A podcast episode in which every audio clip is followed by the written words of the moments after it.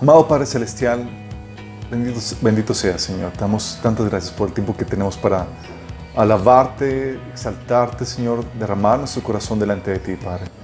Hoy queremos venir delante de ti, Señor, con toda humildad, Señor, a rogarte, Señor, que te manifiestes en esta meditación de la palabra, Señor. Que hables a través de mí, Señor, que cubras mis deficiencias y que tu Espíritu Santo, Señor, toque nuestros corazones por medio del poder de tu palabra, tu Espíritu Santo, Señor. Señor, que se siembre tu palabra en nuestros corazones y que podamos producir el fruto que tú deseas para, para nuestras vidas, Señor. Fruto que te glorifique, fruto que te agrade, Señor, y fruto que permanezca. Lo rogamos, Señor, en el nombre de Jesús. Amén. Ok, vamos a un repaso eh, a grandes rasgos. Es la sexta sesión y la primera sesión, lo que estuvimos platicando, haciendo un repaso de esta serie de matrimonio no manicomio, hemos estado platicando acerca de, de, la problemática que hay con respecto al matrimonio. ¿Por qué estamos teniendo las, las severas problemáticas en, en, la cuestión matrimonial? Eh, ¿Por qué es que ahorita en matrimonio la gente se casa menos? ¿Por qué el divorcio ha aumentado tremendamente? Y hemos visto, em, platicamos los, los eh, cambios culturales, económicos y demás, cómo el enemigo ha estado atacando esta institución que Dios ha creado, incluso con la redefinición del, de, de, matrimonio, ¿se acuerdan? Algo muy tremendo, pero eh, que los cristianos tienen que estar alerta acerca de esto y deben saber cómo defender esta institución. Y una de las problemáticas por las cuales los cristianos no saben cómo defender y, y caen dentro de estas terribles estadísticas de divorcio y de problemáticas matrimoniales es porque no conocen el principio de Dios para el matrimonio. Y es lo que tenemos que ver. ¿sí? Entonces es algo muy importante para los que están, casados y para los que van a casarse. ¿sí? Solteros es muy importante que sepan esto. Vimos entonces la problemática, habíamos platicado también la definición de matrimonio, ¿se acuerdan? ¿Quién se acuerda de la definición?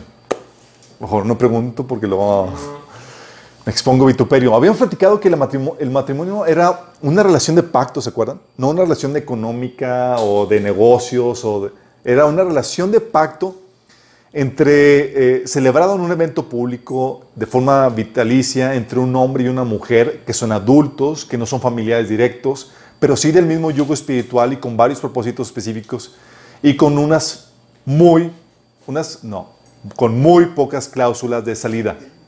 Entonces vimos la definición y hemos argumentado que en esta definición obviamente no era una relación cualquiera, sino que estamos lleva, llevando la relación a, un, a, la máxima expresión eh, que puede llevar una relación, que es una relación de pacto.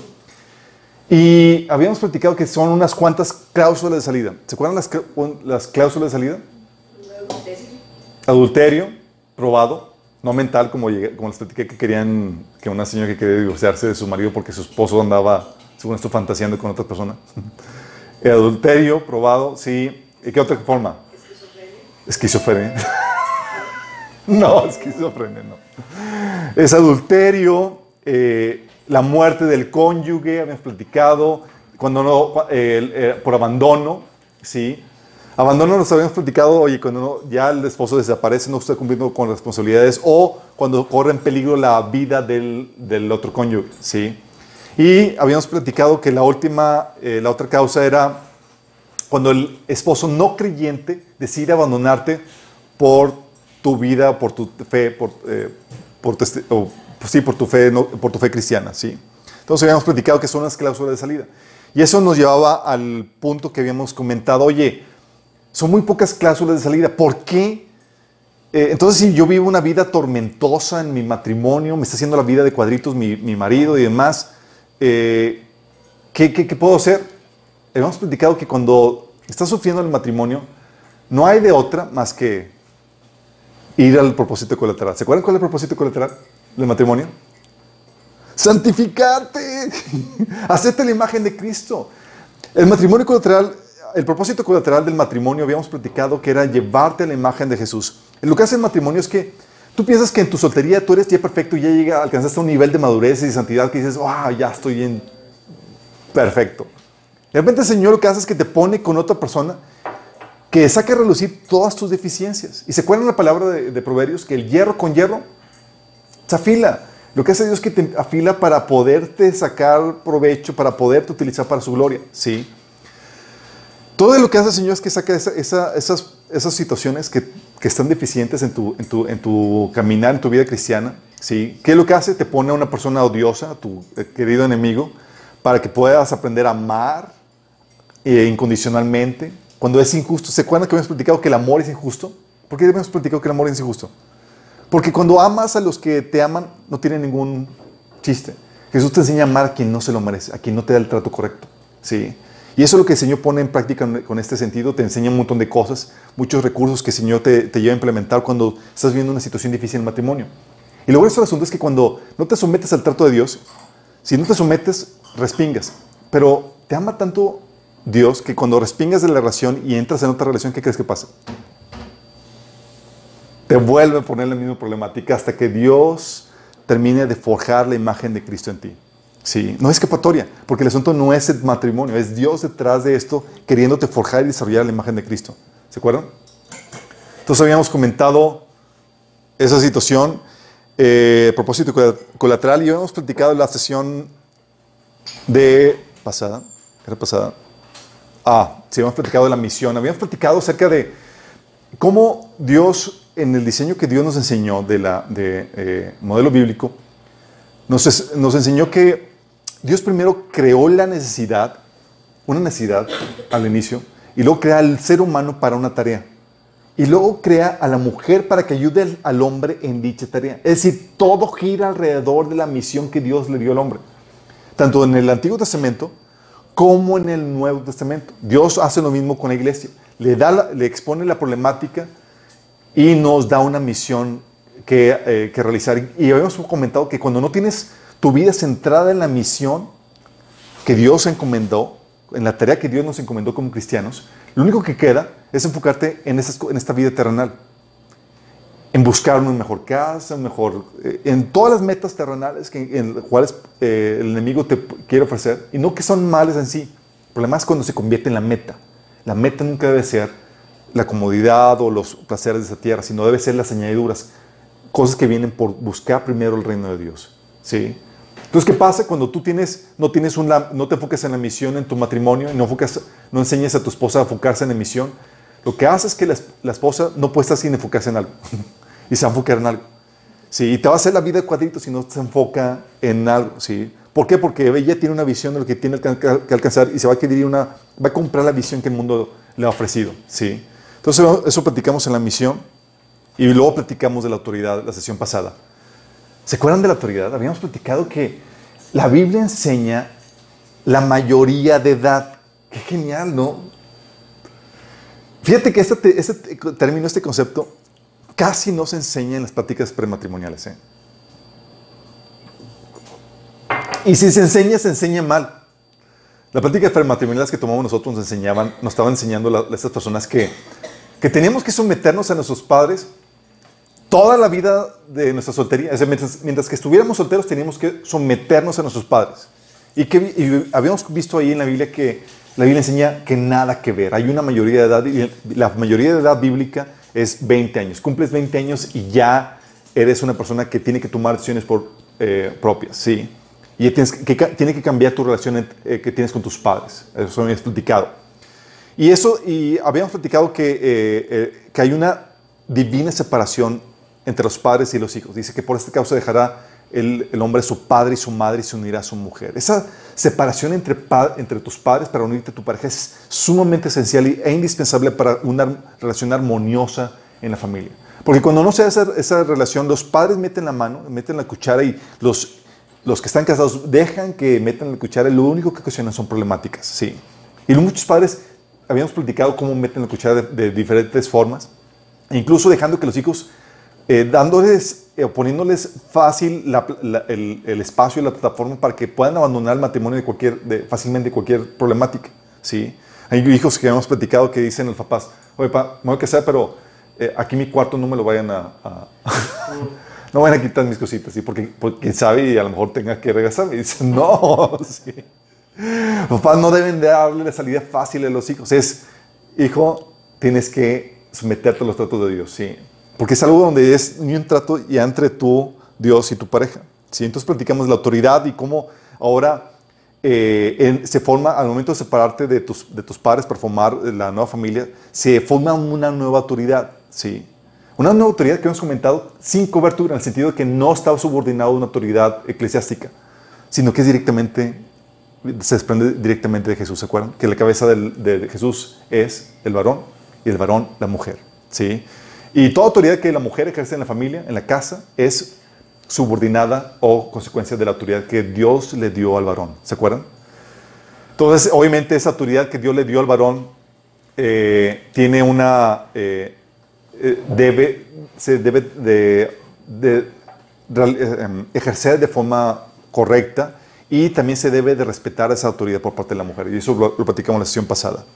Y en esta sesión vamos a hablar del modelo espiritual que conlleva la relación matrimonial. Algo que eh, platicamos en la serie de, Padres Sabios, Hijos Grandiosos, era, ahí platicamos cómo todo el asunto de la paternidad y los principios que Dios estableció para la, paternidad eh, se desprenden de la relación padre-hijo que tenemos nosotros con, Dios. ¿Se acuerdan de eso? Los que tomaron un día el, taller. Habíamos dicho, ¿quieres saber cómo debes ejercer tu paternidad? Mira tu relación, mira cómo es Dios Padre con nosotros. ¿Sí? Y de ahí vas a entender todo. Ya he platicado que si tú no eres la, la viva imagen de Dios en tu ejercicio de la paternidad para tus hijos, tus hijos van a sufrir después, porque ellos se van a independizar de tu paternidad, pero no de la paternidad de Dios. Y Dios les va a tratar como como Él es. ¿sí? Luego así como que Dios les da disciplina y demás, ah, porque Dios me trata así. Pues sí, nunca les diste disciplina a tus hijos y le sufren ya cuando Dios les da disciplina. Sí. Entonces había platicado esa, esa situación. Bueno, en la relación matrimonial es algo muy similar. ¿sí? Dios moldeó el matrimonio para que sea un reflejo entre relación entre Dios y su pueblo. Sí, es es un reflejo de un modelo espiritual Sí, esto tiene una eh, eh, eh, importancia muy, muy fuerte porque, porque en teoría nuestro matrimonio debe reflejar este modelo que Dios diseñó para, este modelo espiritual que Dios tiene para con, con su pueblo. Por ejemplo, tú puedes, puedes ver en, en la Biblia este modelo en la relación Dios con el pueblo de Israel. ¿sí? ¿Se acuerdan? Ezequiel 16 es todo, un capítulo que habla acerca de Dios tomando como esposa al pueblo de Israel. ¿Sí? Dice, cuando volví a pasar vi que ya tenía edad para el amor. Está hablando del pueblo de Israel. ¿Sí? Entonces te envolví con mi manto para cubrir tu desnudez y te pronuncié mis votos matrimoniales. Hice un pacto contigo, dice el Señor soberano, pasaste a ser mía. Fíjate, está hablando de cómo la tomó y le hizo, hizo el voto matrimonial con el pueblo de Israel. Y por eso en el, en, largo de la Biblia se habla de que Dios le acusaba a Israel de infiel, un término que típicamente se utiliza para las relaciones matrimoniales. ¿Por qué? Porque es un reflejo de la relación eh, Dios con el pueblo de Israel. Lo que hacían es que abandonaban a Dios para ir detrás de otros dioses y estaban con eso cometiendo eh, infidelidad espiritual. ¿sí? Eh, entonces tenías ese ejemplo de Dios con Israel, pero en el Nuevo Testamento tienes el ejemplo de Jesús con la iglesia. ¿sí? La Biblia te enseña que todo el modelo matrimonial aquí eh, que utiliza la Biblia es el modelo que Jesús, de relación que Jesús tiene con, con la iglesia, con el pueblo que Él redimió. Pablo, de hecho, menciona, hablando de esto, dice que ustedes son como una doncella pura a la que he comprometido en matrimonio con un solo esposo, que es Cristo. Fíjate cómo habla acerca de esto. Dice, hey, ustedes como iglesia tienen, vienen a tener esta relación con, con Cristo, así como la esposa, como su esposo. Sí. Y en este sentido, este modelo, así como, como el modelo de paternidad debe ser moldeado por la paternidad de Dios, el modelo de relación conyugal es moldeado por la relación que Dios tiene con su pueblo. Sí. Jesús y la iglesia, en este caso, vamos a ver algunos casos. Jesús nos pone el patrón a seguir en el modelo que se debe tomar. De hecho, tú puedes ver que el modelo se sigue tan fiel que incluso en la forma en la que Jesús esposó a su iglesia, sigue el mismo modelo en que, la, en, que en los tiempos bíblicos los jóvenes esposaban a, las esposas, a, sus novias. ¿Sí saben cómo esposaban bíblicamente eh, en, ese tiempo? Déjame darte un, pequeño brevario en cuanto a esto. Ya cuando el joven tenía su mayoría de edad, lo que hacía era que dejaba a su padre y a su madre para ya unirse con su mujer. Era como que me voy a independizar y voy a casar, ¿sí? Entonces se independizaba de, su propia familia y lo que hacía es que se despos, eh, lo que hacía era iban a, iban a la casa de la novia, ¿sí? con sus padres y demás, y se enlazaban en el pacto matrimonial. Ahí hacían los votos matrimoniales en medio de esa, de ese petit comité, ¿sí? así como típicamente se celebra hoy el civil, ¿sí? familiares y demás. Y se enlazaban en pacto matrimonial y se pagaba el precio por la novia. Obviamente, al novio le costaba. ¿Quería novia? Le voy a dar mi Le voy a dar mi Y eso se acostumbraba en los tiempos bíblicos. ¿Por qué? Porque eh, el hijo, los, los, varones se convertían en parte de la fuerza laboral que el padre tenía para llevar a cabo su eh, eh, trabajo en el campo que ellos tenían en cuenta que era una sociedad agrícola. Entonces hoy tenían los hijos y demás y ellos ayudaban y, continuaban con el negocio del padre. Entonces las hijas no continuaban con eso y era como una forma de resarcir el, la cuota al, al, padre, ¿no? Entonces se le tomaba, se pagaba el precio por la novia, la novia en señal de aceptación del pacto de que accedía a casarse, tomaba una copa de aceptación y los, los jóvenes brindaban. Y se le entregaban regalos a la familia. Y ella, a partir de ahí, ya estaba casada aunque no se había consumado el matrimonio, y ella se santificaba se apartaba, ya no podía andar de coqueta o tener otra relación con nuestros amiguitos, no, ya pertenecía a alguien, ¿sí? Se, le exigía fidelidad aunque no se había consumado el matrimonio, ¿sí? Entonces ahí el, novio lo que hacía, curioso, dato curioso, es que eh, dejaba la novia en la casa de los padres y se iba. Qué fuerte, ¿verdad? que sí, decía a los papás, ahí se les encargo. Los papás de él. Le dejaban los papás de, de, la novia, sí, dejaba a la novia en la, en, la casa de sus papás. Y el novio partía a la casa de su padre para preparar un cuarto adicional donde ellos vivirían. Vivían con, iban a vivir con sus padres. ¿Por qué? Porque, como les comentaba, continuaban con el negocio de la familia. ¿sí? Entonces ellos él preparaba una casa adjunta ahí en, en el terreno de su padre y la novia, en el inter de que el novio estaba preparando todo para, llevarlo para su casa, la, novia se preparaba para su regreso inminente, es decir, era un regreso sorpresa. Sí. Ya cuando terminaba, eso tomaba aproximadamente un año, ya cuando terminaba el, novio de preparar, hacer partidos para recibir a la novia, eh, llegaba el novio en un momento sorpresa, nadie sabía el día ni la hora, llegaba con sus amigos y demás, con, eh, con trompetas, eh, todo así, haciendo guato y, eh, y se llevaba a la novia, ¿sí? Eh, y entonces tenían la celebración de la unión ya eh, con toda la gente, se consumaba la unión físicamente y después de consumar la unión físicamente, venía la pachanga por siete días. Imagínate, las bodas duraban siete días, sí. No, no, siete días, tranquilo, siete años no. Sí, entonces ese era el ejemplo, así era la, forma. De hecho, yo no sabía que actualmente todavía en, culturas de la India y Medio Oriente, todavía celebran es, de esa forma. Yo estaba en, recuerdo estaba en, Boston con, eh, con una, chica de, de, la India y estaba platicándome de que tenía que ir a la boda y que se tenía que ir unas dos semanas. Yo, ¿por qué tanto? Dice, porque dura siete días. yo, órale, siete días el bodón, qué grueso. Era, no me acuerdo que, no me acuerdo exactamente de qué parte era, pero bien platicaba de que, de cómo se casaban los novios, eh, se unían, luego lo que hacían es que iban a un cuarto donde tenían relaciones y todos afuera esperando, sí, que consumar la relación y yo, qué raro, sí, sí.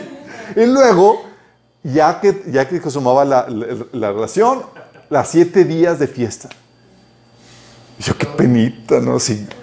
Pero este modelo ya. ya queremos comer. Imagínate. Sí.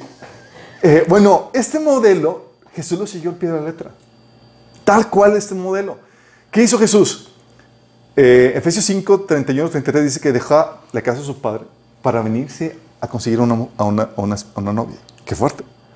Y lo que hace es que se, se, se esposa con ella haciendo, llevando a cabo el pacto matrimonial eh, pagando el precio por la doncella. Y el precio que pagó fue en su sangre.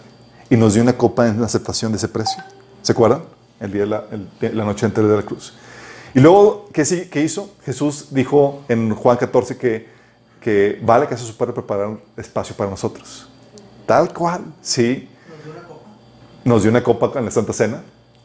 Sí, dijo, tomad y bebed, esta es mi, eh, la, la, copa sea exactamente de mi pacto. Eh, nos entregó regalos, dice la Biblia, que subiendo lo alto dejó, llevó cautivo, eh, dejó libres a los cautivos y dio regalos a los hombres, el Espíritu Santo, los dones que recibimos. Eh, y ahorita estamos en la espera de la reunión sorpresa, cuando ya termina de preparar, hacer preparativos para nosotros y regresar por su novio. ¿sí? Y luego lo que hace, después de la, de la, reunión, de la sorpresa, con la novia, la, Biblia menciona que va a haber la recepción, que es la cena de las bodas del Cordero de Dios, que viene en Apocalipsis 19, 9. Todo siguiendo la perfección del mismo patrón. Y es, wow, entonces realmente Jesús se desposó con nosotros. Sí, y ese patrón es el que nosotros utilizamos para llevar a cabo todo eh, el ejercicio matrimonial que nosotros tenemos. Pero no solamente en la forma en la que Jesús desposó a la iglesia, en la forma en la que Cristo ama a la iglesia. Efesios 5:25 dice a los esposos, amen a sus esposas, así como Cristo amó a la iglesia. Fíjate cómo utiliza la relación Cristo-iglesia como patrón para que los esposos tengan que seguir. Sí, dices, oye, ¿cómo, ¿qué ejemplo tengo? Pues el de Cristo con la iglesia. Sí. En ese sentido, el esposo debe amar a su esposa como eh, debe, um, que sí, la iglesia. Ay. Sí. Debe, debe amar a, la iglesia como Cristo, eh, debe amar a su, esposa como a su propio cuerpo, dice la Biblia. Efesios 5:28 dice, de la misma manera el marido debe amar a su esposa como ama a su propio cuerpo. Pues un hombre que ama a su esposa en realidad demuestra que se ama a sí mismo. Dice, nadie odia su propio cuerpo, sino que lo alimenta y lo cuida tal como Cristo lo hace por la iglesia. Entonces el amor que, que Cristo tiene por la iglesia es un amor así como uno que uno en teoría debe reflejar por su cuidado personal, ¿sí? Por su cuidado personal. Y es un amor sacrificial, sacrificial chicos. Si te das cuenta cómo Cristo la iglesia, estamos hablando que se entregó por ella, es decir, sufrió por ella. La forma en que estaba mostrando que estaba realmente amando a la novia. Dice, esta es mi sangre del pacto que es derramada por muchos para el perdón de pecados. ¿Por quién derramó la sangre de Jesús? Por nosotros. Mateo 26, 28.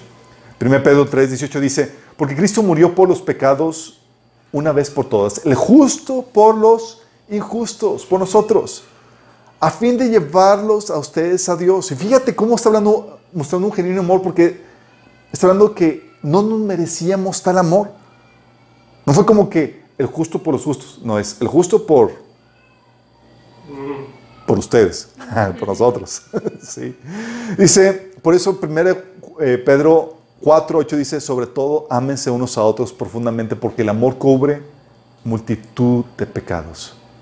Hay muchos maridos que que dicen, es que yo no soporto a mi esposa por todos los efectos que tiene. No están mostrando el, el, amor que Cristo tiene. Sí. Y es una, es, es el, eh, tenemos que mostrar el amor así como Cristo lo eh, amó a, la iglesia. Es un amor sacrificial. Es un amor no egoísta. Y, y muchos cristianos, muchos eh, esposos que sufren a sus esposas, dicen, ¿cómo le hago? Sí. Sé que aquí no se da, chicos. Sí.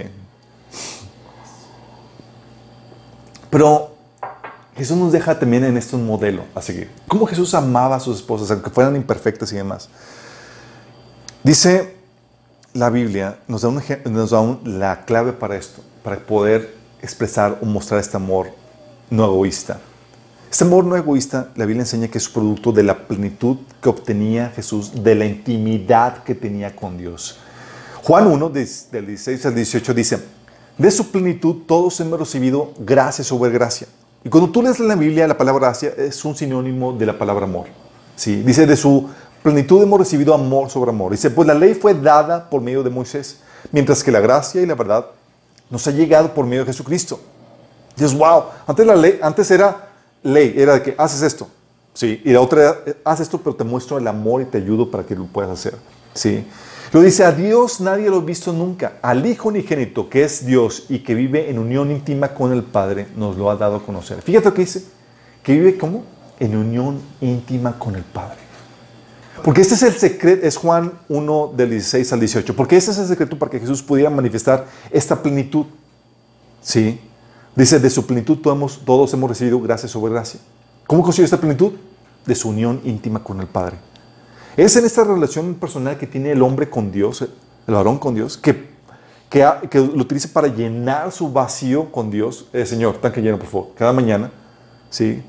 Como dice el Salmo 90, 14, sácienos cada mañana con tu amor inagotable para que cantemos de alegría hasta el final de nuestros días. Era, Señor, cada mañana, refil, por favor. ¿Sí? En vez de cafecito, amorcito, por favor. Y eso es importantísimo porque si no tienes esa, esa, eh, esa alma, tu alma saciada, no vas a poder manifestar esta plenitud. ¿sí? Y vas a querer saciarte de otra forma. Y típicamente vas a utilizar circunstancias, situaciones o personas. Entre ellos tu esposa. ¿sí? Y, pero Jesús recibía ese amor del Padre y lo podía extender a su esposa. Es, es, un secreto que el Señor nos enseña para saber cómo mostrar este amor a, a la esposa. Por eso tu relación personal o íntima con, el, con, la, con, con Dios para el varón es indispensable. No es como que si te preguntan, oye, ¿cómo va tu tiempo devocional? No puedes salir con que no lo tengo. No pasas tiempo con Dios. Es crucial para que pueda manifestar este, este, tipo de amor. Juan 15, 16, fíjate lo que dice Jesús. Como el Padre me ha amado, así también yo os he amado. Permaneced en mi amor. Fíjate lo que dice. Es, por cuanto recibo el amor de mi Padre, yo así te lo extiendo a ti. Fíjate lo crucial que es esto. Y es el Padre el que le enseña a Jesús cómo amar a la novia, ¿sí? de donde viene la plenitud para amar a la, novia, y también el que, el que, le enseña a servirla. Es de él de quien recibe ese patrón, dice Juan 16, 19. Ciertamente le aseguro que el hijo no puede hacer nada por su propia cuenta, sino que solamente ve qué hace su padre, porque cualquier cosa que hace el padre, la hace también el hijo. Entonces el hijo aprendió el modelo de cómo amar a su esposa, a, su, la novia, de su padre. Es, esto es posible porque el patrón que Dios pone, esto es posible porque el patrón que Dios nos da en su relación con el pueblo, con su pueblo de Israel. Él vio cómo Dios trataba a su pueblo y así podía seguir el ejemplo de, de, de, Dios su Padre. ¿sí? Entonces, aquí no puse en la manera en que, en que Cristo amó la iglesia, pero ya se los dije, y también la manera en que Cristo sirve a la iglesia. ¿Qué es lo que sucede cuando amas, a la iglesia, amas a tu esposa? A tu, lo que hace es que la haces el objeto de tu servicio.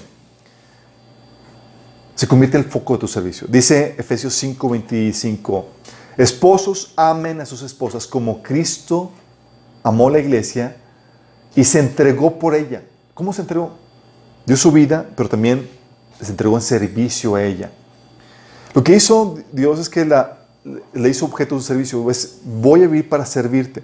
Juan 3:16 nos da un ejemplo. Dice, por, por tanto, amó Dios al mundo que dio su Hijo unigénito para que todo aquel que en Él crea no se pierda, sino que tenga vida eterna. Fíjate cómo, fíjate cómo dar a su Hijo para que sirva a los que iban a ser redimidos. Mateo 20, 28 dice, el Hijo del Hombre no vino para ser servido, sino para servir y para dar su vida en rescate por muchos.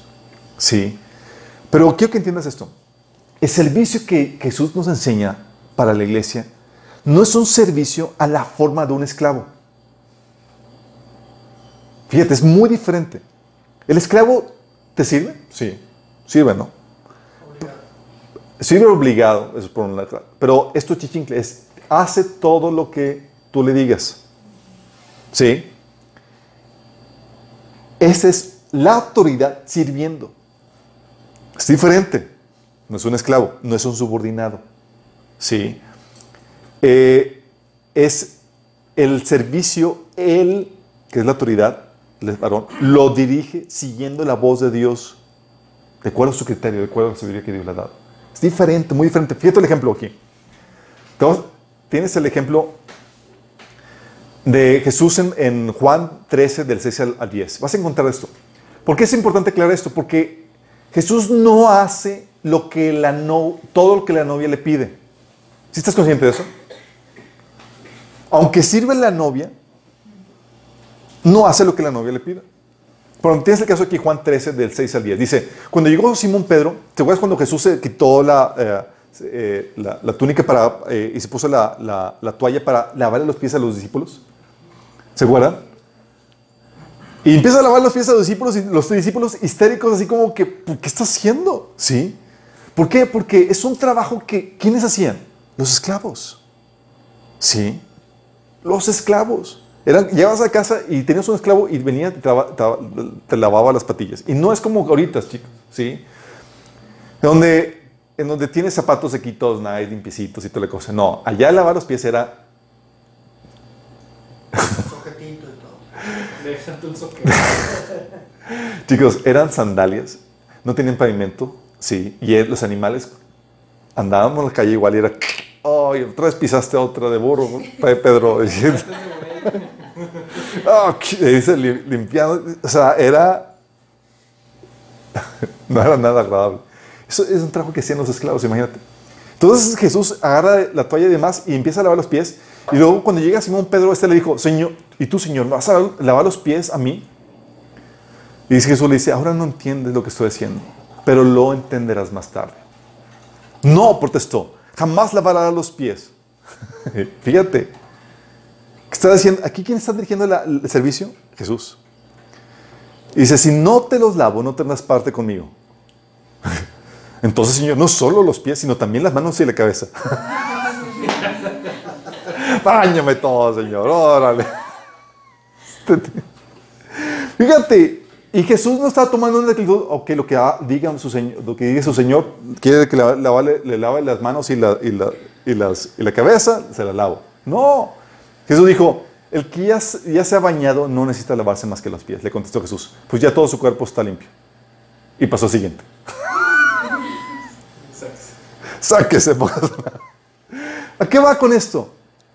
Es Jesús quien, con la sabiduría y el criterio que Él tiene por parte de Dios, decide cómo servirte de acuerdo a lo que necesitas, no a tu capricho. No es como, Señor, lávame las manos y las pies, todo, órale, Señor. No, no, no, tranquilo. Lo que necesitas. Sí. ¿Sí te das cuenta? Por eso, eh, tienes en ocasiones que, que la iglesia, el cuerpo de Cristo, le pide cosas a Jesús y Jesús no te pela. Por ejemplo, Jesús con Pablo, ¿se acuerdan? En 2 Corintios 12, del 8 al 9 dice, en tres ocasiones distintas le supliqué al Señor que me lo quitara. ¿Se acuerdan el aguijón que tenía en la carne? Y Jesús le dijo, lo que diga su Señor, yo soy aquí para servirle. ¿Dijo eso? Lo necesitas. No, dice, cada vez que, que le pedía, Él me dijo, mi gracia es todo lo que necesitas. Mi poder mejor, actúa mejor en la debilidad. Así que ahora me alegra jactarme en mis debilidades porque el poder de Cristo po- eh, puede actuar a través de mí.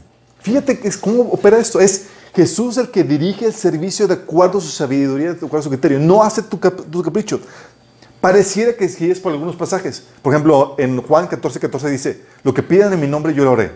Oh, oh, oh, y esto ya tengo aquí el, a mi siervo, a mi esclavo. Y muchas veces en tu relación con Dios, te acercas a Dios como si fuera tu siervo. Y le demandas cosas y demás. Y Señor, no entendiste, hijo. Sí. Te sirvo de acuerdo a mi sabiduría, mi criterio. Sí. Y buscando lo mejor para ti. No tus chiflazones. No lo que tú quieras. Por eso en otro pasaje, en Juan 5, 14 al 15, dice, y estamos seguros, seguros de que Él nos oye cada vez que le pedimos algo que le agrada. Y como sabemos que Él nos oye cuando le hacemos nuestras peticiones, también sabemos que nos dará lo que pedimos. Fíjate, siempre y cuando le pidas lo que le agrada. Sí. Ese servicio es el que el Señor hace y ese servicio que los varones hacen. Es cómo puede ser una persona de autoridad y al mismo tiempo el siervo de todos. Sí, porque utiliza su autoridad de acuerdo al criterio de la sabiduría que Dios le ha dado y a, la dirección del Espíritu Santo para llevar a cabo ese servicio. No de acuerdo a los caprichos de los subordinados, sino de acuerdo a la sabiduría que Dios le ha dado para buscar lo mejor sí, para ellos. Qué fuerte, ¿verdad? Entonces, ¿qué haces? Sirves de esa forma, ¿sí? Es un, es un, eh, es el, el líder, eh, dirige ese servicio eh, y lo hace de varias formas. Y Dios ya terminó varias cosas que, que, lo- que- tiene que hacer el varón como cabeza, ¿sí? Una de ellas es cumpliendo sus responsabilidades. Alimentas y cuidas a tu pareja, así como Cristo lo hace con la iglesia. Dice Efesios 5:29, nadie os odia su propio cuerpo, sino que lo alimenta y lo cuida tal como Cristo lo hace por la iglesia. Fíjate, es voy a dar mi vida, voy a desgastarme para servirte cumpliendo mis responsabilidades. ¿Y las responsabilidades? Claro, ¿cuáles? Las del pacto matrimonial, las que vimos en la segunda sesión, ¿sí? Entonces cumple tus responsabilidades. Y no solamente cumples tus responsabilidades físicas, sino que buscas su bienestar eterno. ¿Cómo que su bienestar eterno? Si buscas tú como varón, así como siguiendo el, ejemplo de Jesús, buscas hacerla santa y bella espiritualmente. Es decir, sí puedes pagarle un spa, puedes pagarle un, eh, el peeling, el, el pedicure, el pedigrí, todas esas cuestiones. pedicure no es, pedi- es, el pedigrí. ¿no? No. Eso es para perros, sorry. No, el pedicure, pedicure, exactamente. El spa, esas cosas. Tú puedes pagarle todo eso para que para embellecerla y demás, chicos. Pero eh, también puedes incentivarla a que, oye, toma este curso, oye, ve a tal cosa, eh, prepararla espiritualmente, chicos. Y muchas veces se nos olvida. ¿Sí? Dice Efesios 5:26, hablando de Jesús, que Él la purificó lavándola con agua mediante la palabra. Hablando de que Él se abocó a, a purificarla y prepararla para embellecerla internamente. Por eso dice 1 de Pedro 3, del 3 al 4, que la belleza de ustedes no sea la externa, que consiste en adornos tales como peinados ostentosos, joyas de oro, vestidos lujosos. Que su belleza sea más bien la incorruptible, la que procede del íntimo corazón, que consiste en un espíritu suave y apacible. Esta sí tiene mucho valor delante de Dios. Sí. Fíjate cómo está hablando de que es buscar bienestar. De hecho, es algo que, que el varón tiene que ayudar. Por eso es no solamente el, el que provee, sino que él dirige y es el sacerdote de la familia. El sacerdote es decir, te enseño la palabra de Dios, te transmito lo, lo que te requieres para que puedas entender la perspectiva de Dios y seas moldeada a la imagen de Cristo. ¿Sí? Recuerdo en pláticas que tengo con mi esposa y demás, así como que hay situaciones de crisis y demás, y le, y le- y le digo, es que la Biblia enseña y esto y lo otro, cosa. Mi esposa me dice, tú me quieres ser Coco- Wash, ¿verdad? Para no hacer nada y cambiar la situación. Yo, no, es Dios está, nos está dando la perspectiva en su palabra para poder generar la actitud correcta ante las circunstancias que vemos. Sí. Y sí es un Coco Wash en el sentido que quiere lavarte también no solamente el corazón, sino la mente. Sí. Dice, 2 Corintios 5.10 dice, porque es necesario que todos comparezcamos ante el tribunal de Cristo para que cada uno reciba lo que le corresponda, según lo bueno o lo malo que haya hecho mientras vivió en el cuerpo de Cristo. Y algo que hace el esposo cristiano es ayudar a la esposa a que se enfoque en la, en la recompensa eterna. Los- la- así es, ¿qué estás haciendo para presentarte delante de tu Señor con las manos llenas? Sí. Y es algo que, que los varones tenemos que hacer con la esposa. Es, oye, el servicio que haces, por más insignificante que seas, el cómo tienes a los niños, el, apoyo que haces eh, pastoreando ayudando a tus hermanos y demás, tiene su recompensa y no puedes perder la vista de, ellos. ¿sí? Y esto es lo que hace el varón. Enseña, dirige, moldea con el ejemplo. En ese sentido. ¿Sí? Entonces, la manera en que, en que sirve la iglesia, el varón sigue el ejemplo de Cristo. También en el ejemplo, en la manera en que Cristo trata a la iglesia. Dice 1 Pedro 3, 7. Ustedes, esposos, sean comprensivos en su vida conyugal. Fíjate lo que dice, palabra clave. Comprensivo con, con ellas en su vida conyugal. ¿Sabes? Esta, esto ser comprensivo con ellas en la vida conyugal está hablando de ser, ser paciente y misericordioso con las duchas, las debilidades, las emociones que tienen las mujeres, sus confusiones, sus volatilidades. Platicando con una pareja, recuerdo, ellos habían entendido muy bien la dinámica que hay en la vida matrimonial. Sí. Y su esposa, si las mujeres tienen periodos eh, mensuales donde sus emociones están, tienen sus altibajos, decía que su esposa era big time, ¿sí? a punto de que decía le decía al esposo, ando mi no te quiero ver, lárgate de aquí. Sí, el esposo, el esposo aguantaba vara y decía, pues era comprensivo, no le reclamaba, no nada, y es paz, paz, y ya que esté bien, regreso cuando esté bien, sí. Porque eh, las mujeres tienen situaciones más complejas que el hombre, chicos. Los hombres somos más sencillos y el enemigo no nos tienta tanto. O sea, nosotros vemos revistas de, y, y no nos afecta en lo más mínimo. Las mujeres ven revistas y es que no, no soy como ella, bla, bla, bla, y los hombres X, sí. Los hombres, Dios nos desconectó ciertos cables entre, el- entre la mente y el corazón de tal manera que no nos afectan muchas cosas. Sí. Las mujeres no, están, a veces se, torme- se hacen una tormenta en un vaso de agua, literalmente. Hacen las cosas sen- sencillas mu- sumamente complejas. Y sufre con las emociones y con todo eso. Y el hombre tiene que ser paciente con eso. No tienen, no, no lidian con las mismas problemáticas que tú y yo lidiamos. Son más complejas las de ellas. Y más porque estamos en una sociedad, una cultura donde el objeto preferido de ataque son las mujeres, de muchos frentes. Sí. Muchos frentes. Te enseña cuál es, la sociedad te quiere vender cuál es la, la figura perfecta para la mujer, cómo debe ser el ideal de vida para la mujer y demás. Y, y- y la presión social y cultural y demás es muy fuerte para ellas. Sí, a los hombres nos vale. Sí. Pero nosotros tenemos que ser comprensibles, comprensibles con, con ellas en, todo ese sentido.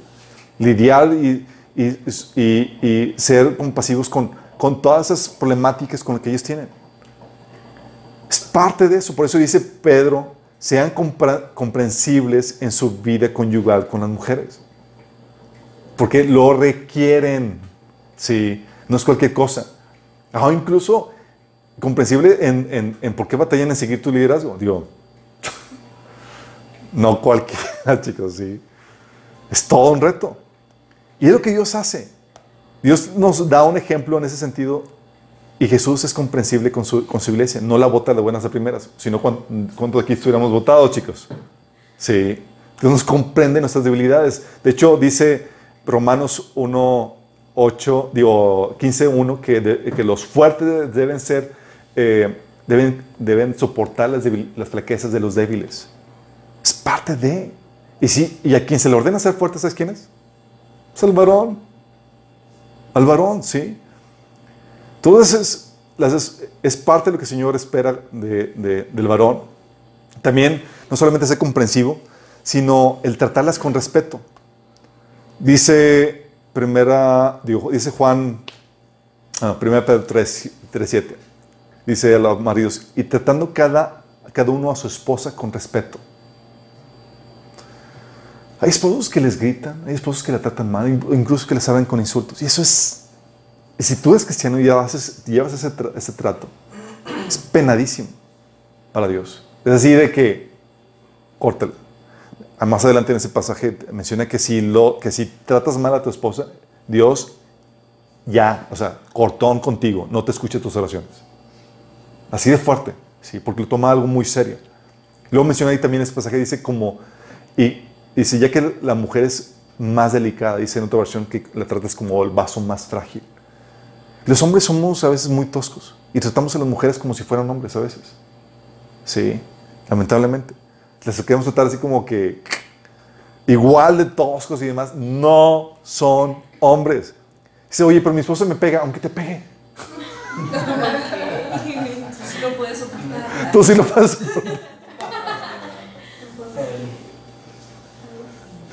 Sí. O sea, tienes que tratarle como más frágil. Sí. Eh, es parte de la, la forma en la como Cristo trata a nosotros. Y también, fíjate cómo Cristo nos da el ejemplo también en la forma en la que Cristo hace copartícipe a la iglesia. ¿De qué forma? ¿Se acuerdan? Cristo hace copartícipe a la iglesia en su misión. Jesús dice en Juan 17, 18, como tú me enviaste al, como tú me enviaste al mundo, yo los envío también a ellos. Fíjate, yo me envío o que ustedes son copartícipes de mi misión. De hecho, por eso dice en Juan 20, 21, como el Padre me envió a mí, así yo los envío a ustedes. Igual las esposas, es, la haces copartícipe de tu misión. ¿sí? No solamente tu misión, bueno, fuera solamente fuera de eso. Jesús nos da un ejemplo de que la iglesia también debe tener, ser copartícipe de los sufrimientos con Cristo. Oye, no solamente eres copartícipe de su misión, sino eres copartícipe de sus sufrimientos. Dice primero de, de Pedro 4:13. En cambio, alégrense mucho porque ustedes esas pruebas los hacen ser partícipes con Cristo de su sufrimiento. Fíjate lo que implica la vida matrimonial. Aquí te enseña que, el, que la, esposa no solamente debe esperar cosechar las, todo el trabajo y el esfuerzo del hombre. Así como que, ah, pues me va a poner mi casa, va a ser todo bonito y todo genial y va- voy, a, voy a- me voy mantener. Es, no. Es, te vas a partícipe de toda la friega y todas las circunstancias en las cuales el, el- el esposo se vaya a involucrar o se vaya a meter para, para llevar a cabo esa tarea. Sí. Aquí Pedro está recordando, hey, así como Cristo sufrió y demás, tenemos que ser solidarios y padecer juntamente con Cristo en su misión.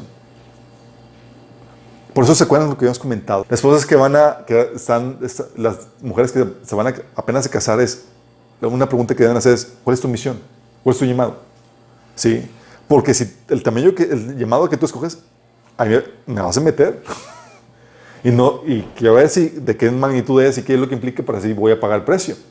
Porque lo que sufres en tu llamado, también lo vas a sufrir. Sí. Oye, pues quiero irme de misionero a India con los pobres y demás. Ah, pues es que no va por ahí. Yo no quiero pagar ese llamado. Sí. Hay un costo que, que lleva eso. Y Cris- Cristo también nos da un ejemplo en ese sentido de que, oye, llamó a su esposa y le hace partícipe también, no solamente la misión, de los sufrimientos que implicaban. Según de Corintios 1.5 dice, pues así como participaron abundantemente en los sufrimientos de Cristo, así también por medio de Él tenemos abundante consuelo. Participamos de su misión y participamos de sus sufrimientos. Así también las esposas. Es parte de. Pero no solamente participamos de sus sufrimientos, participamos también de la gloria de Cristo. Dice 2 Timoteo 2.12, si sufrimos, también reinaremos con Él. O 1 Pedro 4, 5.4 que dice, cuando venga el gran pastor recibirán una corona de gloria y honor eternos. Es genial, dice, no solamente voy a participar de la friega, voy a participar también de la recompensa. Sí. Y esa, déjame decirte que esta friega que, que las esposas se, se aventan con, los- con- con sus esposos en todos los proyectos que hacen y en, y, en, y en- y en el propósito que Dios les ha puesto a los varones, es lo que hace que el varón aprecie en tremendamente a las esposas. Si algo que le digo a mi esposa es, todo lo que hemos vivido juntos, el sufrir, batallar, la escasez, la abundancia, la, eh, la- las pruebas en todo el trabajo que hemos estado haciendo para Dios, hace que nos, que nos compenetremos y, que valoremos eso, porque no cualquiera le entra, no cualquiera. Sí. Y bendito eres si tienes una esposa como la mía que le entra los trancazos en tu misión, en la tarea que Dios te ha dado. Sí. Entonces también eres compartí- compartícipe de su gloria, también de su autoridad. Dice Apocalipsis 2.28 que tendrás la misma autoridad que yo recibí de mi Padre. Y también de su reino, que la Biblia enseña. Entonces, uy, manera que aquí se, rompió esto. La manera en la que la iglesia trata a Cristo también tiene que ver esto. Nos da un ejemplo.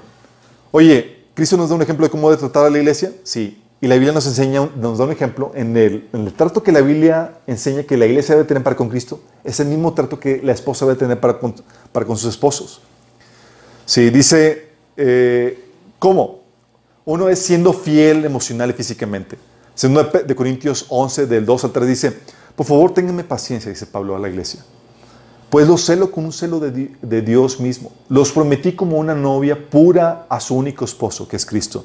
Pero temo que de alguna manera su pura y completa devoción a Cristo se corrompa, tal como Eva fue engañada por la astucia de la serpiente. Entonces, ¿qué se espera de la esposa? Fidelidad emocional y física al esposo. No es como que, oye, pues ya estoy enamorado de otra persona.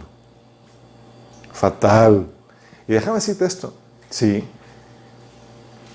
El amor es una decisión y tú debes de tener control de las emociones. A dónde se dirige y a quién amar. Sí.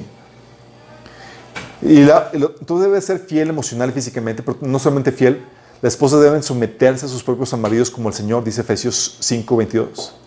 Dice, dice también el versículo 24, así como la iglesia se somete a Cristo, también las esposas deben someterse a sus esposos en todo. Y ese pasaje, este, este versículo, eh, causa temor, así temblor a muchas mujeres, como, ¿cómo? Sea, una cosa es el Señor y otra cosa es mi esposo, por favor. Sí.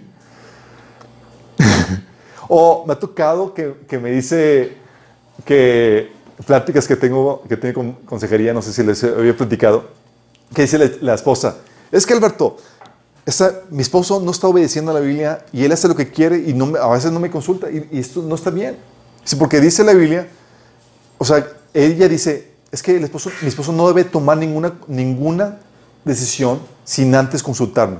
y pedirme, así como que en pocas palabras sin pedirme permiso. ¿Y dónde sacas eso? Amós 3.3 dice, el que eh, dice que cómo caminarán dos sin antes ponerse de acuerdo. ¿Cómo caminarán dos juntos sin antes ponerse de acuerdo? Entonces, él no debe tomar ninguna decisión sin consultarme, sin que yo esté de acuerdo. ¿Really? Eso, chicos, es una forma sutil de querer controlar la relación. Sí. Porque la Biblia te enseña claramente que tu sumisión debe ser como la que se, deba, se da a Cristo. Y pregunta, ¿Cristo nos consulta todo a nosotros? No. Debemos de confiar en que Él nos ama y busca el mejor para nosotros. Y si hay una discrepancia entre tú y Cristo, ¿cuál es la que prevalece? La de Cristo. Sí. Por eso, 1 Pedro 3, de 5 al 6 dice, ante esta problemática, dice, ellas, las mujeres casadas, ponían su confianza en Dios y aceptaban la autoridad de sus maridos. Fíjate cómo para aceptar la autoridad de sus maridos deben de poner su confianza en quién? En Dios es Señor. Más vale que sepas lo que estás diciendo. Porque me pides que me someta y ese tipo nomás no veo para dónde. Sí. Es en serio. Dice, por ejemplo, Sara obedecía a su esposo Abraham y le llamaba Señor. Fíjate qué, qué palabrotas, ¿eh? ¿Alguien aquí le, le- le llama a su Señor a su esposo? ¿Qué les- Dice 2 Timoteo, dice, ante ese tipo de situaciones, chicos, ¿sabes lo que la Biblia te enseña esto? Este principio, para que puedas descansar en Dios ante la situación de tener un marido falible. Y vamos a ver de eso, de hecho, la, la, otra sesión, pero te, adelanto. La Biblia te enseña esto. Dice, 2 Timoteo 2, del 1 al 2, pídele a Dios que los ayude, eh, está hablando de, de la oración, dice, deben orar ¿sí? por las autoridades, dice. Dice, Pídele a Dios que los ayude, intercede en su favor y da gracias por ellos. Ora de ese modo por los reyes y los que están en autoridad. ¿Tu marido está en autoridad? Sí. Y te dice, ora por ellos. Sí. Y por todos los que están en autoridad, dice, para que podamos tener una vida pacífica y tranquila, caracterizada por la devoción a Dios y la dignidad. Hay esposas histéricas. Sí, porque ahora con, mi esposo con qué, con qué cosa va, va a salir ahora. ¿Qué decisiones va a tomar? Y es como que el Señor te recuerda, te da sustos, a veces los, a veces los esposos damos sustos. Y dices, esos sus- sustos son recordatorios de que no estás orando por tu esposo. es, oh, es, ok, Señor, vale que lo tengas en oración intensamente, porque de eso depende que dice aquí, una vida pacífica y tranquila.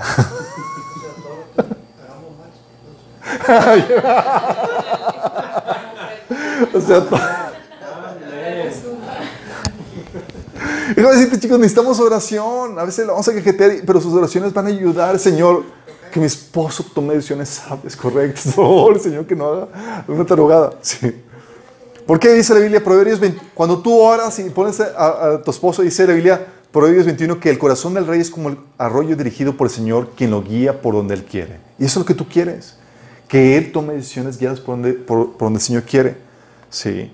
Entonces, te- la iglesia debe tratar de esta forma a su esposo, sometiéndose, pero también llevando una, vida pura y una conducta respetuosa hacia él. 1 Pedro 3, del 1 al 2, dice, asimismo, esposas, sometan a sus, maridos, a sus esposos, de modo que si alguno de ellos no cree en la palabra, puedan ser ganados por el comportamiento de ustedes, eh, más por el comportamiento de ustedes que por sus palabras, al, al observar una conducta íntegra y respetuosa. ¿Qué te dice? Ya le compartiste Ok, no te lo ganaste. Aquí dice, deja a un lado la estrategia de bibliazos y con tu testimonio. Para que vean, si tú lo tratas como la iglesia trata a Cristo, dice aquí Pedro, tienes una posibilidad muy grande de ganarte. Fíjate. Si lo tratas como la iglesia trata a Cristo, usando una conducta íntegra y respetuosa. Y eso lo vimos la sesión pasada. O sea, no regañándolo como si fuera tu hijo, lo eh, tratándolo como realmente si fuera la autoridad. Habíamos comentado cómo las esposas muchas veces tratan con mayor respeto a sus jefes de trabajo que a sus esposos. Y eso es fatal. Sí. Por eso dice 1 Pedro 3, 4. En cambio, vístanse con la belleza interior, la que no se desvanece, la belleza de un espíritu tierno, sereno, que es tan precioso a los ojos de Dios. Fíjate qué estás diciendo. ¿Quieres ganártelo así? No, no te vayas tanto por la cuestión externa. Sí, obviamente, date tu manita de gato y demás, pero La estrategia es principal, eh, debe estar enfocada en tu belleza interna. ¿Sí? Cómo eres internamente. Entonces, ese, es el patrón que la Biblia nos enseña de Jesús con la iglesia. Y dice vamos cómo debemos de tratar, cómo debe ser la relación matrimonial. Pero también lo ves con, con, con Dios, con Israel. Dios dice la Biblia, como hemos comentado, que Dios esposó al pueblo de Israel cuando estaba en el pacto, cuando hizo el pacto en el monte Sinaí. Tal cual, como esposo y esposas. ¿sí? Le dio el libro de la ley, que es el pacto, dice, Ezequiel 16, 18, cuando- como dice, entonces te vol- envolví con mi manto para cubrir tu desnudez y te pronuncié mis votos matrimoniales. Hice un pacto contigo, dice el Señor soberano, y pasaste a ser mía. Y si tú ves y estudias la relación entre Dios y el pueblo de Israel, vas a ver que es la misma problemática matrimonial que cualquier casado tiene. Entonces dices, ¿quieres encontrar consuelo? Ve la historia de Dios con el pueblo de Israel. En serio. Dices, wow, Señor, me comprende. Sí, te comprende. Sí, tienes, oye, ves la fidelidad de Dios en ese pacto matrimonial. Ves, por ejemplo, todo el libro de Éxodo, Éxodo 16, Éxodo 13, Éxodo 14, ves la, la provisión, la fidelidad de Dios en su provisión para alimento como casado. La fidelidad en su guianza, en la columna de nube de, día y la columna de fuego de, noche. La fidelidad en su protección para, eh, ante los peligros, como los egipcios contra los maobitas, entre otros. ¿sí? Dios los protegía y hacía que ganaran las victorias.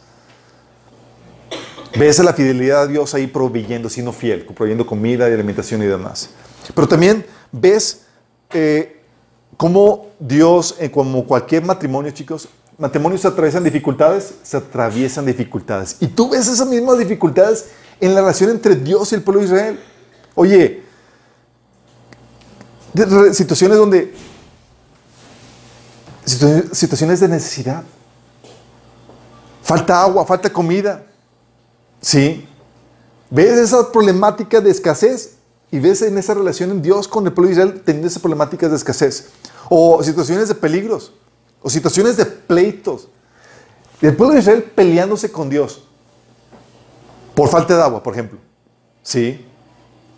O el pueblo de, de- de Israel sufriendo por los retos que implicaban seguir la visión de Dios. Oye, vamos a la tierra prometida. ¡Ay, gigantes! Están más grandes, está difícil. Está así. Y las esposas muchas veces tienen que sufrir la visión, la misión que, lleva, que, implica, eh, que, implica seguir a sus maridos. Sí. Y las problemáticas matrimoniales, obviamente, que conllevan. Desde el inicio, en la relación Dios con Israel, ¿se acuerdan? ¿Cuál fue la principal problemática? Tan pronto lo sacó de Egipto, ¿se acuerdan? Infidelidad. Oye, pues ya se tardó estar allá. Ya, pues ya lo vimos. Pues vamos a buscarnos a. Y así, oye, pues ya se tardó, pues ya estaban texteando con otro tipo y platicando y toda la cosa. Sí. O la otra problemática, aparte de la infidelidad, en esa relación matrimonial entre Dios y el, y el pueblo de Israel, la queja. Es que me tienes aquí con falta de agua, es que no me das de comer, me das de comer solamente esto, no, no, te- no, no me das de comer bien, eh, este desierto que ya no lo aguanto, me tienes en condiciones terribles. La queja. Así como la misma situación por las condiciones en las cuales estaba teniendo en su relación con, con- con su, con su esposo, que, era- que es Dios. O la, las problemáticas de rebeldía a la autoridad. No aguantaban la autoridad de Dios. Se rebelaban. Si la Biblia enseña, da ejemplos de eso en número 16. O la crítica. Empezaba la, la iglesia, así la- el pueblo de Israel a criticar a Moisés y a Aarón y era porque ya no aguantaban ¿sí? la situación. O la más típica, que era dudar del carácter de Dios. Ya no me amas. Quieres aquí tener aquí porque no me quieres, bla, bla, bla. El pueblo de Israel así era. Oye, quería Dios llevar la tierra prometida y demás. Había, problemáticas y demás. Y el pueblo de Israel luego, es que no trajiste aquí para morir en el desierto, es que no nos quieres, bla, bla. Las mismas problemáticas, sí. Mismas problemáticas matrimoniales. Y ves también la misericordia de Dios, vez tras vez, que extendió a una esposa cabezona, rebelde y demás. Dice, oye, dejando que, ¿cómo que hacía Dios? Dejaba que sufrieran las consecuencias de sus decisiones, pero vez tras vez lo que hacía el Señor es que perdonaba sus ofensas y sus infidelidades. Y ves la paciencia tan tremenda de Dios. Y eso nos da un ejemplo a nosotros. O sea, hemos tenido relaciones de, de matrimonio donde el esposo muy divo, olvidándose de sus problemáticas, sus defectos. O sea, como dice, es que mi esposa está llena de defectos. Y, es, ¿y tú, mi chavo? ¿Tú piensas que este es así perfecto y toda la cosa? Se da la gracia a Dios que Dios no te ha votado y ese mismo trato que Dios te da, debes de pasar a tu esposa porque Él la emula esa relación. Esta relación en, en cuestión del matrimonio es lo que te lleva, Señor, te lleva a entender cómo es Dios. Sí. Te lleva a ver cómo batalla Dios contigo. Sí. Te pone Dios en una situación análoga a la que Dios mismo vive, para que tú entiendas y seas comprensivo y también cambies. Todos pasamos dificultades, chicos. Todos. Oye, tú llegas a, a con Dios, es que Señor, me hirieron, me hicieron daño, me pecaron contra mí. Y el Señor dice, ah, igual que tú pegas contra mi hijo. Sí. Y llegas con Dios así, los varones pueden llegar quejándose, ah, es que Señor, mi esposa me hace esto, lo otro. Igual que, ¿ahora me entiendes? En mi relación contigo. Muchas, veces que yo llegaba con Dios y quería así como que quejarme de situaciones con mi esposa y demás. ¿Sabes qué hacía Señor? Me confrontaba con mis cosas. Ahora me entiendes, hijo. ¿Cómo te yo contigo? Yo, "Ah". sí. Y nos pone situaciones donde podemos comprender, donde nos pone para comprender la situación que tenemos. Para que podamos ser comprensivos y cambiemos. Sí. Y Dios nos da ejemplos. Por eso nos permite estas situaciones para poder entender a Dios y para también permites esto para que podamos ejemplificar el modelo de Dios.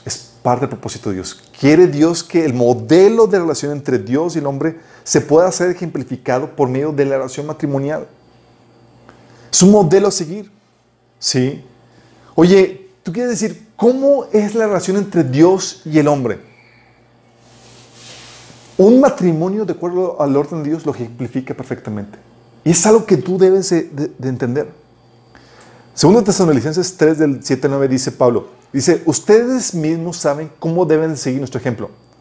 Nosotros no vivimos como ociosos entre ustedes, ni comimos el pan de nadie sin pagarlo. Al contrario, día y noche trabajamos arduamente y sin descanso para no hacer carga a ninguno de ustedes. Y dice, y, no, y, lo, y lo hicimos así, no porque no tuviéramos derecho de tal ayuda, sino para darles un buen ejemplo. Porque ¿qué hace Dios? Te utiliza la relación matrimonial a su imagen y semejanza para dar un modelo a seguir. Eso, ¿y ¿Cómo debe ser? ¿Cómo es la relación entre Dios y el hombre? Un matrimonio forjado en la imagen de Dios te muestra a un esposo que ama a la esposa como Cristo amó a la iglesia. Es como, así, así. Y te muestra una esposa sometida al Señor. Te muestra una esposa someti- sometida al Señor, así como la iglesia es sometida a Cristo. Para que la gente pueda entender cómo es esta relación que Dios quiere. Y es así como entiendes cómo Dios, qué es lo que Dios quiere de- de- de tu relación. Ah, porque cuando entiendes que Dios diseñó la relación matrimonial para que sea un modelo de la relación espiritual, ahora entiendes por qué las exigencias y las demandas de Dios. Entiendes por qué Dios es celoso. Porque les entiende ya en el contexto matrimonial. Sí. Por ejemplo, dice 1 Corintios 11, 21. Dice eh, que no podemos beber la copa de Dios y también la copa de los demonios. No podemos participar de la mesa de Dios y también de la mesa de los demonios. O vamos a provocar a celos al Señor. ¿Somos acaso más fuertes a Él? Y la gente dice, ¿cómo que Dios es un Dios celoso? ¿Por qué provocar celos a Dios? Y la gente se le hace mal. Pero cuando lo, lo entiendes en el contexto matrimonial dices, ah, entiendo perfectamente. Es un Dios que te ama tanto que te quiere exclusivamente para Él, en la forma de un matrimonio. Sí. Así como el, el esposo quiere que la esposa se consagre para Él, que sea exclusivamente para Él, y la esposa quiere que su esposo sea para Él. La misma forma. Entonces cuando entiendes, ah, entiendes qué es lo que Dios quiere en tu relación con Él. Porque te puso en una situación donde estás emulando esa relación. Sí. Y, ah, perdón. Y tu casa y tu familia, cuando vives el modelo matrimonial que Dios quiere, se convierte en un modelo del Evangelio.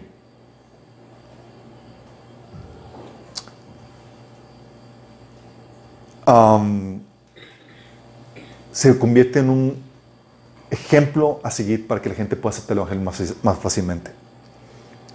¿Se acuerdan? Habíamos comentado, eh, dice Isaías 8, 18. Dios le fascina hacer esto. Dice Isaías 8, 18 esto. Y yo y los chicos que el Señor me ha dado serviremos como señales y advertencias de Israel de parte del Señor de los, de los ejércitos celestiales, quien habita en su templo en el monte Sión. Dios le fascina utilizar relaciones, modelos y demás que ejemplifiquen algo más. Y el modelo matrimonial es un modelo que, que, enseña a la gente cómo es el modelo de relación entre Dios y los hombres. Por eso el matrimonio en el modelo bíblico es sumamente importante. ¿Sabes por qué? Porque predispone a la gente o la enseña cómo debe ser la relación correcta entre Dios y los hombres, especialmente para los hijos. ¿Se acuerdan cuando les había platicado del adoctrinamiento agnóstico? ¿Se acuerdan? Que con las figuras, los tipos, cristianos, los, tipos cristianos que se están dando en, la, en las películas, eh, se, está dando, un sutil adoctrinamiento agnóstico.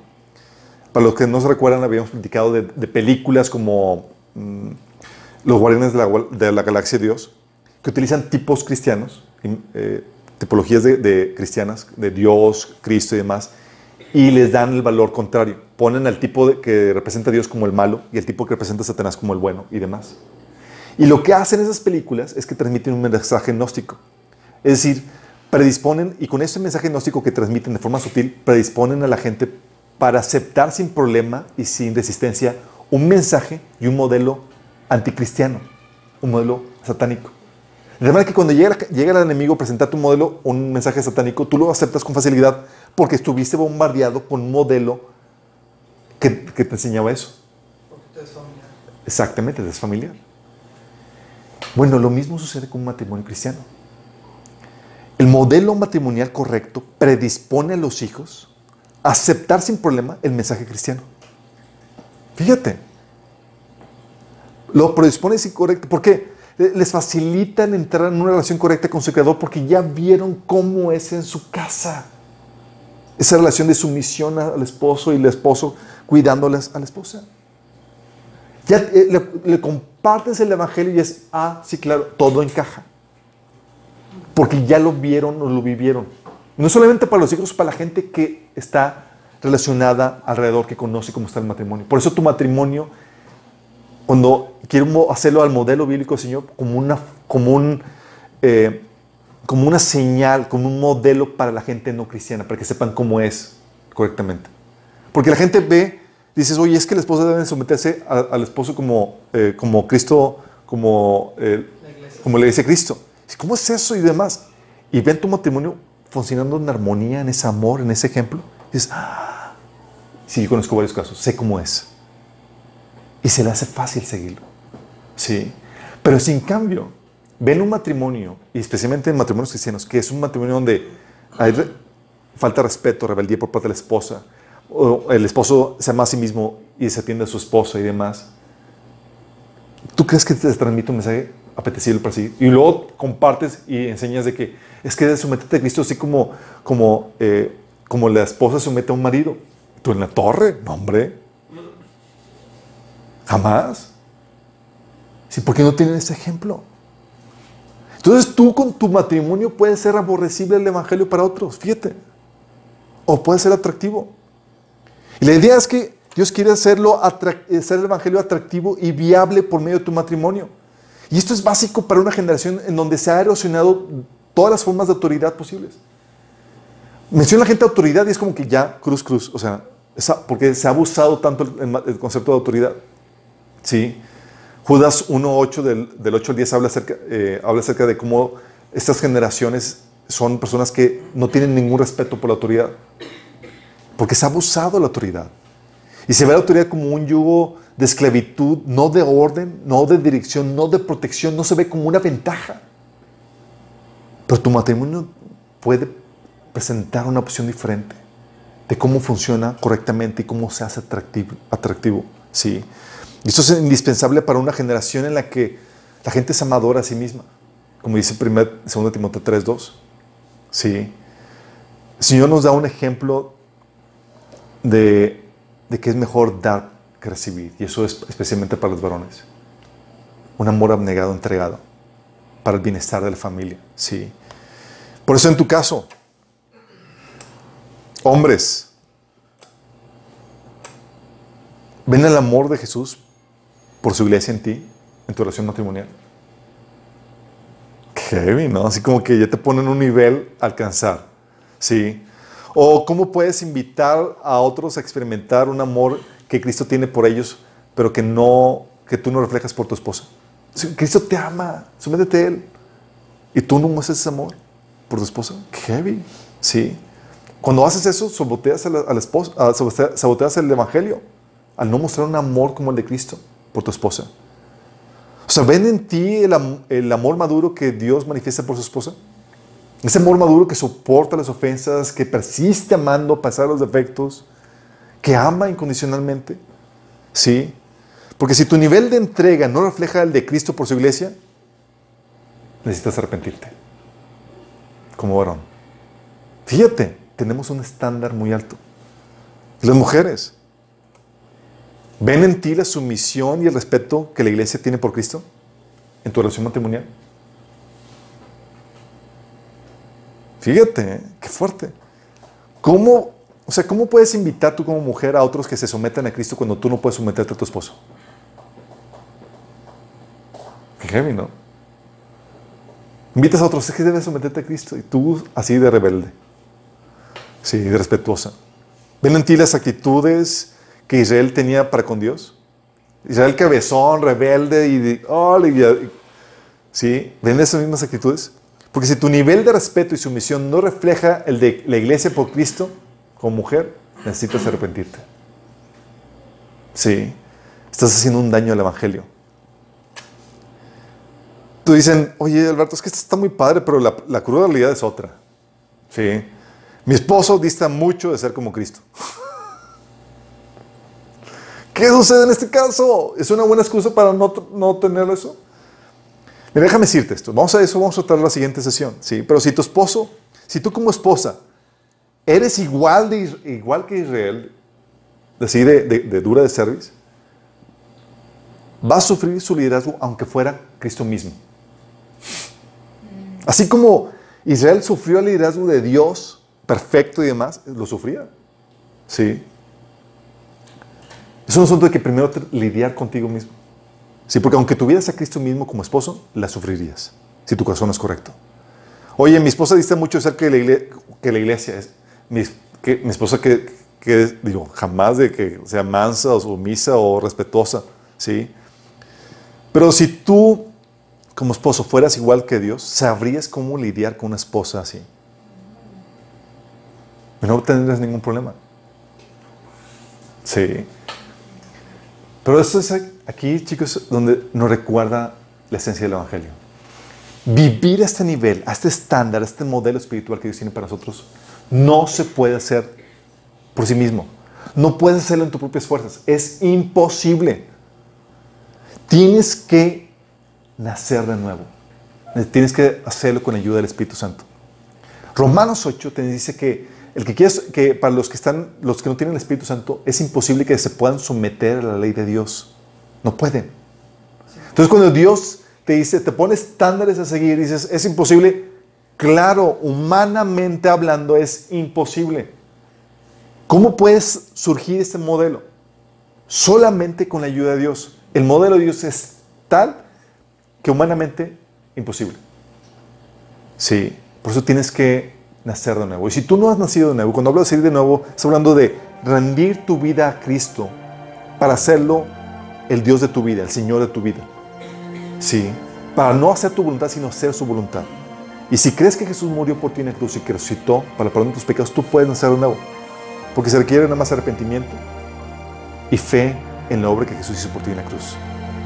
Entonces, si estás dispuesto a arrepentirte, a rendirle tu vida a Jesús, y crees que Jesús es Dios encarnado que murió por ti en la cruz para pagar tus pecados, y que crees que resucitó, tú puedes hoy recibir el Espíritu Santo en tu vida, el perdón de pecados y la vida eterna. Y so- solamente basta con que hagas una pequeña oración donde, de rendición a Cristo. Si quieres hacerlo, te quiero guiar en esta oración. Ahí cierra tus ojos y dile, Señor Jesús, Señor Jesús, no quiero rendir mi vida a ti. Quiero pedirte perdón por mis pecados, por hacer mi voluntad y no la tuya, por despreciar tu voluntad y hacer lo que yo quería. Hoy me arrepiento de mis pecados y te pido que me perdones. Te pido que me salves y que me limpies. Yo creo que moriste por mí en la cruz y que resucitaste para el perdón de mis pecados. Yo te acepto como mi Señor y mi Salvador. Si tú hiciste esta oración de rendición a Jesús y fue genuina, se va a manifestar con dos cosas. Tú pasaste de ser una persona que, eras ignorante por voluntad propia de la voluntad de Dios y no te interesaba conocerla, porque estabas interesado en seguir tu propio camino. Entonces ahora pasas a una persona que quiere conocer la voluntad de Dios y someterse a su voluntad. Entonces lo que vas a hacer es, si realmente es genuina esta conversión, vas a empezar a leer la Biblia para conocer su voluntad y someterte a ella. Si no lees ni siquiera la Biblia, es una señal de que ni siquiera te has arrepentido. ¿Sí? Y vas a empezar a congregarte, que son dos cosas básicas que la Biblia enseña que debe ser. No porque aquí, no sé, aquí tu Señor es una, es una orden de tu Señor, no te está preguntando que si quieres o no, te lo ordena. Hebreos 10, 24, 25 te enseña eso. ¿sí? Entonces son cosas básicas que tienes que empezar a hacer. Y si vas a empezar a leer la Biblia, comiéncela desde el Nuevo Testamento porque vienen cosas que tienes que obedecer. Y en cuanto a los demás, los que ya hemos aceptado Señor, ¿cómo andamos en el modelo? ¿Estás consciente del peso de responsabilidad que Dios ha puesto sobre nosotros? Tu modelo de relación ma- marital debe ser un reflejo vivo de la relación que la iglesia vive con su Señor para hacer atractivo el Evangelio. ¡Qué grueso! O sea, la gente puede sentirse atractiva o repulsiva de acuerdo a cómo ve tu matrimonio. Y lamentablemente el índice de divorcios en los matrimonios cristianos está terrible. Lamentablemente me ha tocado hijos de parejas cristianas